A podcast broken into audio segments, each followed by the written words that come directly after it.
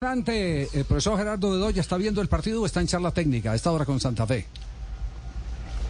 Hola Javier, cordial saludo. No, nada, no he podido ni, ni siquiera ver el partido eh, aquí con, con los con los compañeros y pues ya como como terminando de planificar todo para el día de hoy. Ya, eh, usted hizo una confesión eh, eh, después del partido de la goleada frente al Atlético Huila y es el que le tocó la cabeza y el corazón a los jugadores de Santa Fe. ¿Hoy qué les va a tocar?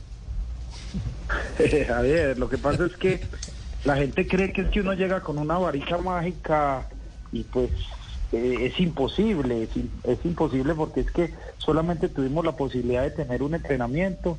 Gracias a Dios salió un poquito lo de la, eso sí trabajé la pelota quieta y gracias a Dios pudimos hacer dos goles en pelota quieta. Eso sí, de pronto ahí traté de, posicionamiento del equipo, lo que quería, lo que quería, pero lo que lo que vos decís es más ese tema emocional, más de que disfruten el juego, de que que esto es un equipo como Santa Fe donde todo el mundo quiere que ganen, pero que tampoco se interna esa presión a veces absurda que hace que, que ellos de pronto no, no expresen lo que tengan que expresar. Entonces todo fue como, como tratar de eso, de tocar esa, eso, lo socioafectivo y que ellos trataran de soltarse, de que, de que realmente disfrutaran de todo lo que se venía. Eh, eh, el profesor Castel eh, elogió mucho la presencia y la coordinación de los dos puntas de Morelo y, y Rodallega. yo me quedé más bien con algo que no había podido organizar Independiente Santa Fe y es un buen medio campo en la recuperación.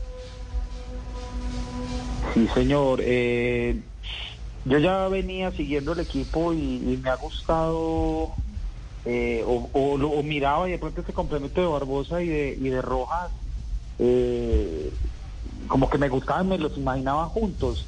Eh, Barbosa te juega dos toques siempre, típico volante de primera línea argentino-uruguayo, donde, yo los admiro porque en esa posición ellos se desempeñan bastante bien. Un Rojas es muy agresivo, que lo quiero como un volante mucho más mixto, de que no solamente sea un volante en primera línea, sino los volantes ahora que realmente están surgiendo y que van a la exterior son volantes mixtos y que quería que me jugara casi detrás de, de los dos delanteros o los que tengo en cuenta que saben hacer goles. Y bueno, traté como de, que, de que se diera un equilibrio. Yo creo que los muchachos actuaron bien, yo creo que ellos eh, yo creo que asumieron esa responsabilidad. Es un grupo que quiere muchas cosas, es un muy buen grupo, yo creo que eso también ayudó.